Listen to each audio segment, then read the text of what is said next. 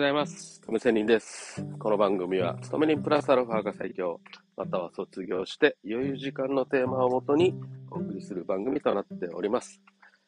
さて、えー今日は土曜日ですけど FX の話をしたいと思いますが、まあ内容は、えーこれまで私 YouTube でもね、何度も話していますけど、かなり負けましたね。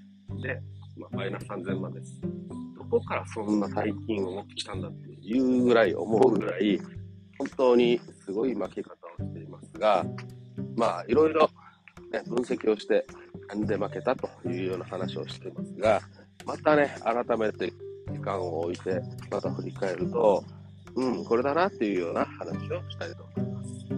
はい、じゃあですね、あの、まあ、細かい話をするとなんかね、あの、焦りすぎとかさ、えーコツコツとかんとかさ、ポジポジ病とかさ、そういうことはあります。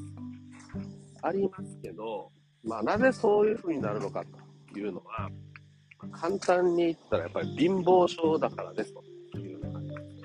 もう少しまた話を進めていきますと、貧乏だからこそお金を儲けたい。それを早く儲けたい。一気に儲けたい。っていう気持ちが出てくるわけですよ。要は貧乏人って余裕、心の余裕がないわけなんですね。心がな余裕がないだからこそ、早くとか、一気にとか、うん、宝くじ当たりたいとか、そういう思いになるわけですよ。気持ち、考えになるわけですよ。で、まあ、宝くじの話をちょっとすると、まあ、あれって確かに、まあ、今は7億円ですかね、8億円ですかね。そういう一等当たったら前後賞で、そんなすごい大金がもらえる。で、えー税金はかからない。ですが、本当に、あの、例えば3キロの米があるじゃないですか。5キロでもいいんですね。あの、米の中の一粒しか当たらないということです。例えば、一粒米をね、マジックで黒色で塗ってね、それを、あの、5キロ、3キロの米粒の中に入れて、はい。一粒引いてみてください。当たるわけがないんですよ。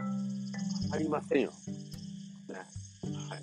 なんかね、よく言われる東京ドームの何十個分の一人とかさ、そんな言い方をしたりしますよね。うん。まあ、そんなわけでね、かなりの低い確率なのに、一気に儲けたいっていう気持ちがあるわけなんですね。まあ、冷静に普通に考えたら、いや、当たらんでしょう。まあ、当たるかもしれんけど、なかなか当たらんでしょうというようなことなんですが、まあ、やっぱりね、貧乏だからこそ焦りが出て、うん、そういう、ね、えー気持ち、行動になっていくということなんで、じゃあそこで何が起こるかっていうと、やっぱり一気に儲けたいがためにハイレバレッジにするとかね。うん。だからこそまた早く儲けたいからポジポジ病になるとかさ。うん。また冷静になってコツコツね、低いレバレッジで買っていたものを、ある時、ある瞬間、思い立ったようにでもいいし、チャートを見ると、ああ、これすげえ、儲かりそうだ。絶対勝てるわ、ということで、コツコツドカン、ハイレバレッジにしてコツコツドカンということになるわけなんですね。うんまあ、そんな感じのことが起こり得ますというようなことです。これが今日の、もう簡単に言うと結論ですね。貧乏症が心を惑わす、焦る、早く、っていうことになってと、やってはいけない、よく本とか YouTube とか、ね、いろんな雑誌にも載っている、ね、負ける法則に思わずあなたはなっているということですね。はい。負ける、負け方っていうのはもう決まってるんですよ。決まっていて分かってるけど、やってしまうということなんですね。うん。それはなぜか、はい、貧乏症だからです。ね。もし、金がある人であれば、ね、本当に余裕があるので、そんなに儲けなくてもいいんですよ。ガツガツ儲けなくてもいいんですよ。当に利回り3%ぐらいでもいいわけですよ。ね、低いレバレッジで、スワップ狙いでもいいんですよ。スワップ狙いで、今は待機で負けていても、まあ、10年後、ね、やっぱりね、えーこの波っていうのがね、上がったり下がったりっていう波があるので、次なる上がった時に、まあ、売りだったら下がった時でもいいので、そういう時に利益確定で儲けられるわけですよ。ね。まあだからよく言われるね、ドルコスト平均法みたいなね、投資方法もあるわけで、今すぐじゃないっていうことなんですね。そういう長期的な視点を持ってる人の投資の仕方。そういう長期投資の視点を持ってる人っていうのは、要は余裕があるわけです。気持ちに余裕、資金に余裕。ね。今すぐこの金が増えなくても、今は全然生活できるよということなんですね。まあ私自身もまあ別にそんなにすぐ今、ね、儲けなくても、えー、生活はできるってあるんですけど、やっぱりね、目先に何か、ね、早くお家を建てたいなとかさ、車が欲しいなとかさ、まあ別に何か買いたいわけでもないけども、まあまあ、あの、裕福ではないということであったら、まあ今後老後の資金が心配とかさ、年齢にもよっても焦りが出る時もあるでしょうしね。まあそんな感じで、焦ってはいけないと。心の余裕が一番投資には必要だということだと思います。ね。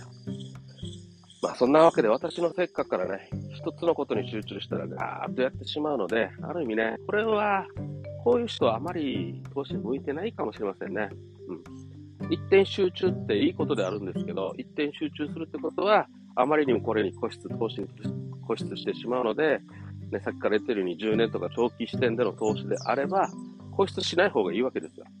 ね。別に投資以外の何かに集中して、ね、趣味でもね、プラモデルでもずっと作っておけばいいわけなんですよ。ね。そうすれば、まあ10年、今はマイナスで下がっていたとしても、えー、プラスになっていったときに、さあ利益確定ということで、余裕で、気持ちの心の余裕で安心して利益確定ができると。ね。威嚇の場所もしっかり生成しながら、ポジションを閉じることができるということにもなるかと思います。まあそんな感じで今日は、私が負けた理由、ね。私だけじゃなくて、まあいろんな人たちも多分それは当てはまると思います。余裕を持って、よく言われる余裕資金でって言うじゃないですか。やっぱりそれはそれだと思いますよ。余裕を持って投資をしようというような話でした。それでは今日は終わりたいと思います。いかがだったでしょうか良い一日を。See you.